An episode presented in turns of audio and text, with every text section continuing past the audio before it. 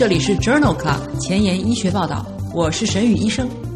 每周五天，每天半小时，只讨论最新的顶尖专科文献，介绍给感兴趣的同行们。Journal Club 是双周刊，分十个专科话题。这一周五天分别是风湿免疫科、泌尿科、血液科、妇产科和儿科。别忘了关注公众号，订阅我们的节目哦。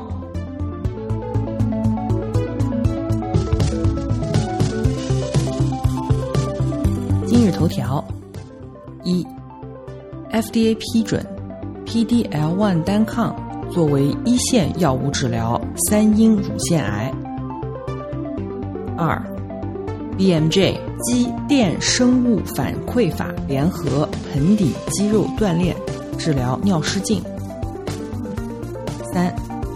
，Science 子刊，治疗性癌症疫苗治疗晚期宫颈癌。这里是 Journal Club 前沿医学报道，妇产科星期四，OBGYN Thursday。我是主播沈宇医生，精彩即将开始，不要走开哦。今天的新药研发，我们来聊一聊阿替利珠单抗。阿替利珠单抗是靶向 PDL1 的单抗。二零一六年上市以来，主要用于肺癌、尿路上皮癌、肝细胞癌和恶性黑色素瘤的治疗。二零一九年三月，FDA 批准阿替利珠单抗作为一线辅助化疗药物，用于治疗 PDL1 阳性的三阴乳腺癌。关于阿替利珠单抗的三期临床研究已经于二零二零年九月发表在《Lancet》柳叶刀杂志上。这一项称之为 “I am Passion 零三幺”的研究，旨在评估早期三阴乳腺癌患者当中使用阿替利珠单抗联合紫杉醇、N 环类化疗的疗效和安全性。这是一项双盲随机的三期临床研究。纳入了大于等于十八岁的未经治疗的二期、三期三阴乳腺癌患者，一共三百三十三人，分别接受化疗加阿替利珠单抗或者是安慰剂。化疗方案包括紫杉醇、阿霉素和环磷酰胺，一共八周，术后进行手术，中位随访时间为十九到二十个月。研究发现，阿替利珠单抗联合化疗当中，百分之五十八的患者和单纯化疗组的百分之四十一的患者，达到了病理学的完全缓解，p 值等于零点零零四四。特别是在 PDL1 阳性的患者当中，阿替利珠单抗联合化疗组百分之六十九的患者达到了病理学的完全缓解。单纯化疗组为百分之四十九。这项 IMpassion 零三幺研究认为，在早期三阴乳腺癌的患者当中，阿替利珠单抗联合紫杉醇和 N 环类化疗显著提高了病理学完全缓解率。今天的临床实践，我们来聊一聊压力性尿失禁。尿失禁是一种常见的疾病，表现为尿液的不自主流出，约有百分之五十的成年女性会有尿失禁。根据病因，可以分为压力性尿失禁 （SUI）、急迫性尿失禁 （UUI）、膀胱过度活动，以及混合性尿失禁和充盈性尿失禁。压力性尿失禁是较年轻的女性当中最常见的尿失禁的类型。尿失禁的初始治疗包括生活方式改变、盆底肌肉锻炼、膀胱训练。尿失禁尚无有效的药物治疗，五羟色胺和去甲肾上腺素再摄取抑制剂杜洛西汀以及阿尔法肾上腺素受体激动剂。苯丙胺醇可能有效。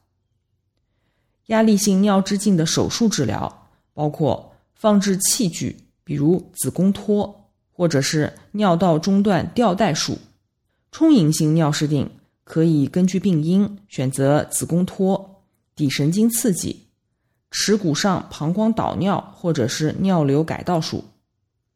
在二零二零年十月的 BMJ 杂志上，发表了一篇多中心随机对照研究。研究旨在评价盆底肌肉训练联合肌电生物反馈法治疗女性压力性或者是混合性尿失禁的效果。研究招募了大于等于十八岁的六百名压力性或混合性尿失禁的女性，随机。分配到肌电生物反馈加盆底肌肉训练组和单独盆底肌肉训练组。所有的参与者在十六周内接受了六次门诊随访，进行门诊指导下的盆底肌肉训练和家庭盆底肌肉训练计划。肌电生物反馈组的患者同时接受门诊肌电生物反馈治疗和家庭肌电生物反馈治疗。随访二十四个月以后，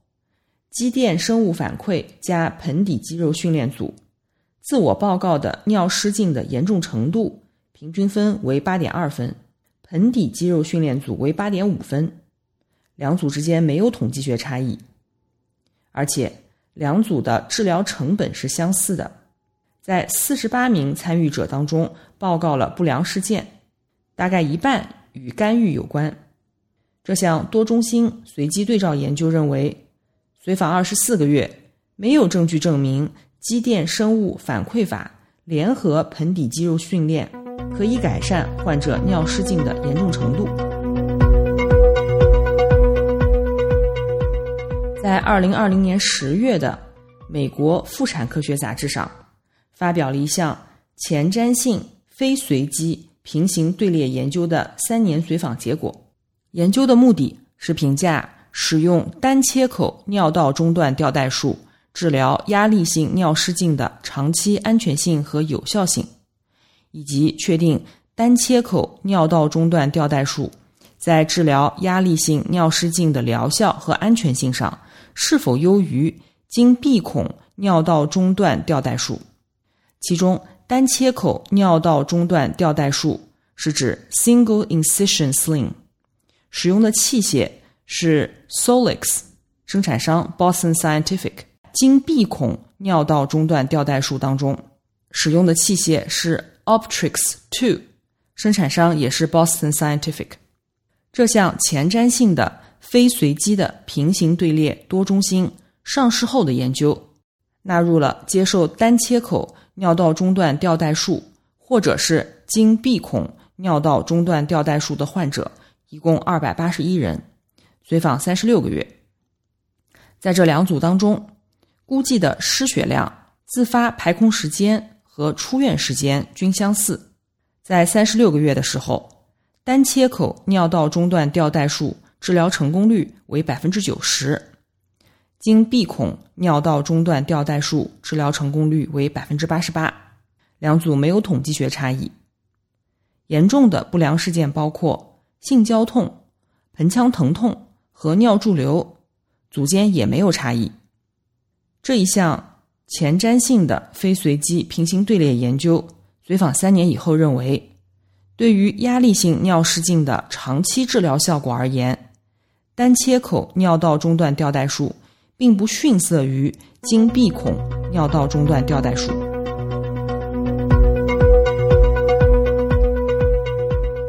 在二零二零年十月的《妇产科学杂志》上，发表了一篇随机对照研究，讨论的是混合性尿失禁尿道中段吊带术后一年治疗失败的相关特征。研究招募了四百名女性，比较了尿道中段吊带术联合盆底肌肉训练联合治疗组，以及尿道中段吊带术单纯治疗组治疗混合性尿失禁的疗效。手术治疗失败与既往膀胱过度活跃的药物使用相关，风险比二点一九。同时，手术失败也和膀胱内压测量图提示的逼尿肌过度活跃相关，风险比二点二五。和 BMI 指数显著相关，风险比1.29，同时也和瓦氏漏尿点压小于60厘米水柱相关，风险比1.96。在单纯手术组当中，尿失禁急迫评分比较差的患者，治疗失败率较高，吊带束的束式。是经过耻骨后，或者是经闭孔，与治疗失败无关。这项随机对照研究认为，某些临床和尿动力学变量与混合性尿失禁患者尿道中段吊带术后治疗失败有关。基线时急迫症状更加严重的妇女，更有可能受益于尿道中段吊带术联合盆底肌肉训练的方案。在同一期的《妇产科学杂志》上，发表了另外一篇研究，讨论的是尿道中段吊带术的两种术中技巧。这项称为 MUST 的研究，旨在评价耻骨后尿道中段吊带术后十二个月，术中使用梅氏剪 （male scissor） 或者是巴氏钳 （Babcock clamp） 是否会导致不同的术后结局。这项分组随机、装盲、多中心的临床研究纳入了三百一十八名女性，接受了经耻骨尿道中段吊带术，在十二个月的时候，使用梅氏剪技术的患者约有百分之三十一出现了膀胱功能异常，在使用巴氏钳技术的患者当中，有百分之十八的患者出现了膀胱功能异常。这里的膀胱功能异常包括。持续性压力性尿失禁、膀胱过度活动以及尿潴留，在二级分析当中分析了置管中位时间以及术后因为尿潴留需要行吊带松解术手术的患者比例。结果认为巴氏前更好。尿流测试的参数表明梅氏碱技术的局限性更大，但是使用梅氏碱的技术。吊带侵蚀率比较低。这一项 MAS 的研究认为，在术后第十二个月，两种技术治疗压力性尿失禁的疗效是相似的。尿道中段吊带术当中，使用梅氏剪的患者，尿道梗阻发生更频繁；使用巴氏钳的患者，吊带侵蚀的情况更多。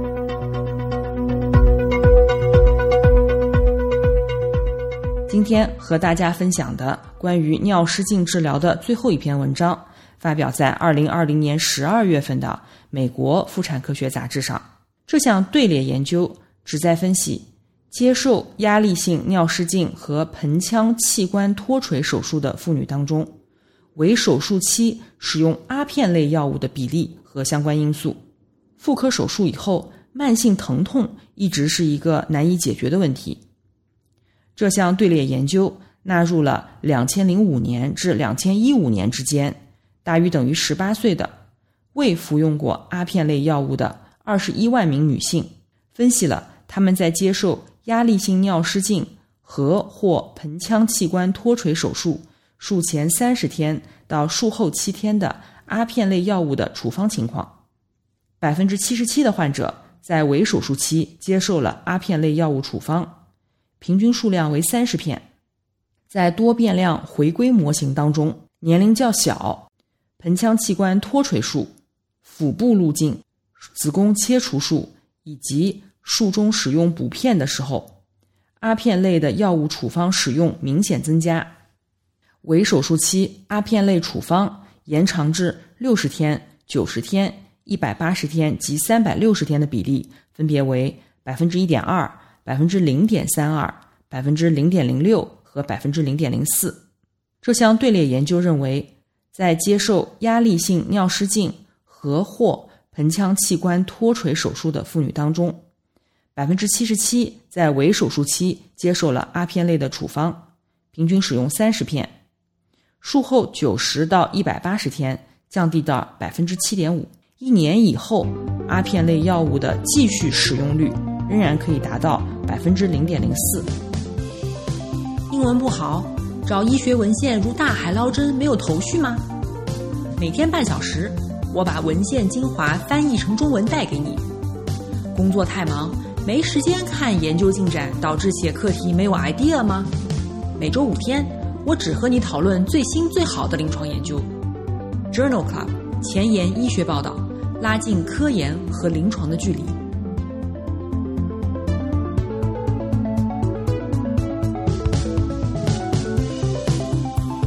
今天临床实践的第二个部分，我们来聊一聊分娩。正常的分娩过程是有规律且疼痛的宫缩，导致进行性的宫颈口扩张和宫颈管消失，并伴随胎儿下降和胎儿最终娩出。今天在这个部分分享的五篇文章，我们来聊一聊在生产过程当中会出现的一些问题。在二零二零年八月的美国妇产科学杂志上。发表了一篇随机非裂效性的研究，讨论了产时供氧时间及脐带含氧量。在宫内复苏的时候，经常会给产妇供氧，以改善胎儿的氧合。然而，高浓度的氧对于新生儿和成人都是有害的。来自华盛顿州立大学的研究人员实施的这项研究的目的是分析在分娩时期。延长氧气暴露时间是否真的能够增加脐带血氧的浓度？这是一项随机非裂效性的研究。当胎儿出现二类胎心监护图形的时候，通常需要进行宫内复苏。整个生产过程当中，产妇随机接受了十升每分的氧气吸入，或者是吸入室内的空气。在九十九例产妇当中。长时间吸氧时的产妇脐静脉氧分压显著的低于短时间吸氧的情况，分别为二十五毫米汞柱和三十二毫米汞柱，P 值小于零点零三。两组之间复苏手段是没有差别的，脐动脉氧分压或者是其他的气体分压也没有统计学差异。这项随机研究认为。长时间给产妇高浓度的氧气吸入，与脐带血氧分压升高无关。事实上，氧暴露时间越长，脐静脉氧分压越低，这可能与氧暴露时间延长导致胎盘氧转移功能受损相关。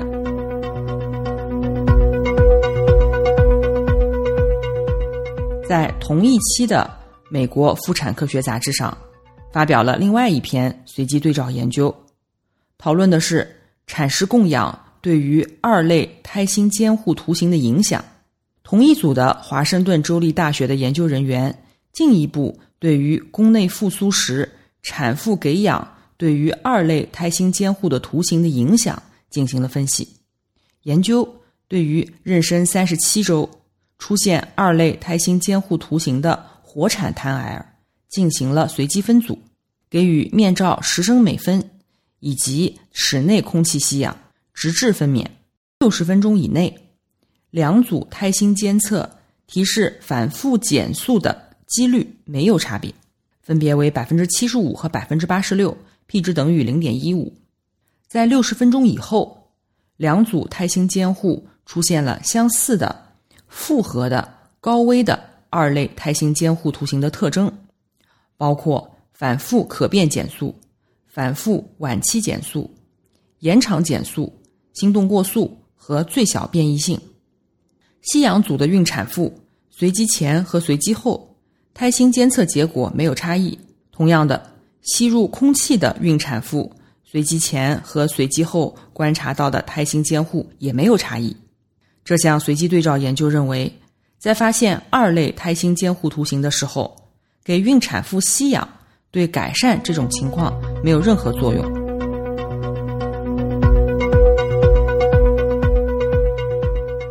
那么足月或者是近足月的脑瘫儿，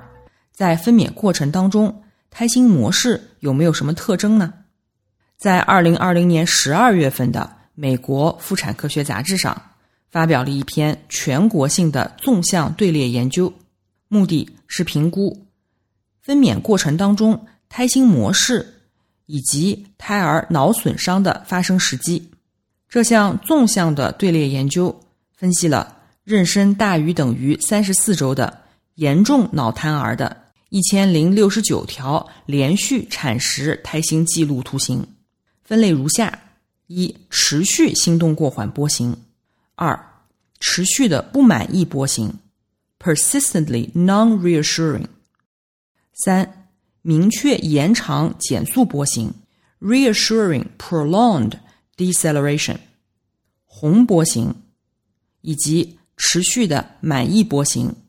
（persistently reassuring）。对每组脑瘫的临床因素进行了评估，研究发现，在晚期减速波形组和红波形组当中，分娩时缺氧性脑损伤占到重度脑瘫的百分之三十一，其中产前发生脑瘫至少占百分之三十。在一千零六十九例病例当中，百分之七点八六为持续心动过缓。百分之二十一为持续不满意波形，百分之十五为明确延长减速波形，百分之十五为红波形，百分之十九点八为持续满意的波形，百分之十九未分类。最常见的原因是胎盘早剥，占百分之三十一，并且占持续心动过缓组的近百分之九十。在出现红波型的胎儿当中。脐带异常是脑瘫发生的最常见的临床因素，占百分之三十。其次是胎盘早剥和不恰当的手术分娩。这一项全国性的纵向队列研究认为，分娩时低氧性脑损伤约占严重脑瘫病例的百分之三十，而且相当比例的病例被怀疑为产前或者是产后发病。应该更多的关注胎心红波型的早期变化，则高达百分之十六的脑瘫病例是可以被避免的。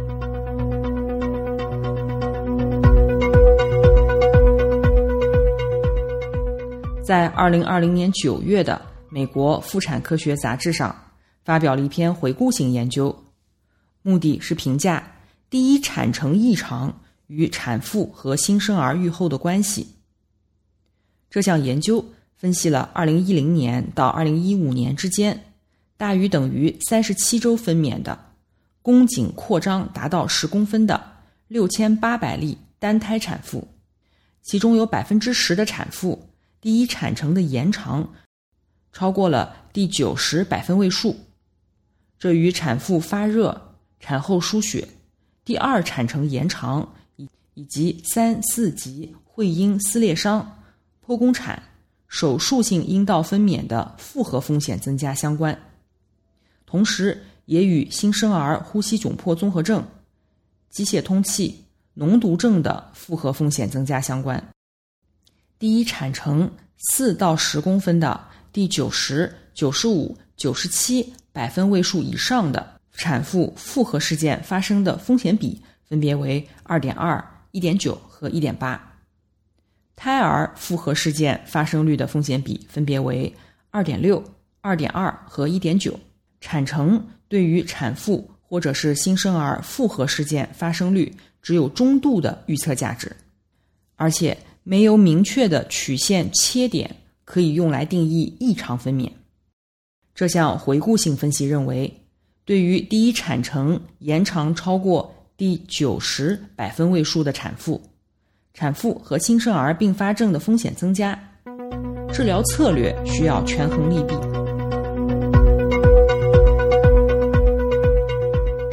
今天讨论的最后一篇文章，发表在二零二零年八月的美国妇产科学杂志上。前置胎盘仍然是世界范围内造成大量产后出血和产妇死亡的主要原因。研究旨在讨论。前置胎盘剖宫产术当中，髂内动脉球囊堵塞是否能够减少产后出血等产妇并发症？来自香港中文大学的研究人员进行的这一项前瞻性随机对照研究，邀请了三十四周时诊断为前置胎盘的需要剖宫产的四十名产妇，随机分入髂内动脉球囊闭塞组和标准治疗组。分析发现，球囊闭塞组和对照组当中，术中的失血量无显著差异，均为一千四百五十毫升。手术的中位时间也没有统计学差异，分别为四十九分钟和三十七分钟。术中需要输血的比例分别为百分之五十七和百分之五十，没有差异。所有患者在术后均无再出血、髂内动脉手术相关并发症以及产妇并发症。这一项随机对照研究认为，剖宫产前置胎盘预防性的髂内动脉球囊堵塞术，对于减少产后出血并没有明确的疗效，对于孕产妇和新生儿的并发症的发病率也没有影响。今天的医学前沿，我们来聊一聊宫颈癌的治疗性癌症疫苗。这一项单臂的研究发表在了《Science Translational Medicine》Science 子刊，二零二零年三月刊上。抗人乳头瘤病毒十六型，也就是 HPV 十六的治疗型疫苗 ISA 幺零幺，联合卡铂紫杉醇标准化疗，可以减少患者体内的异常免疫抑制型髓样细胞，诱导肿瘤免疫。该研究纳入了七十七例晚期复发转移性的宫颈癌患者，在卡铂和紫杉醇标准化疗期间，给予接种 ISA 幺零幺治疗性疫苗。百分之四十三的患者出现了肿瘤消退，另外百分之四十三的患者病情稳定。患者对于所有剂量的疫苗都产生了一型 T 细胞反应，其中。免疫应答率高于中位数的患者寿命更长，达到十六个月；免疫反应较弱的患者生存期较短，为十一个月。这一项一二期的临床研究认为，化疗免疫疗法可能成为一种晚期癌症治疗的新思路。ISA 幺零幺治疗性疫苗用于治疗 HPV 阳性的头颈部鳞状细胞癌的数个研究正在进行当中。今天就聊到这里了，非常感谢您的收听。如果听完之后想和好朋友讨论，那就更要去转发分享了哟。明天是儿科星期五，不见不散。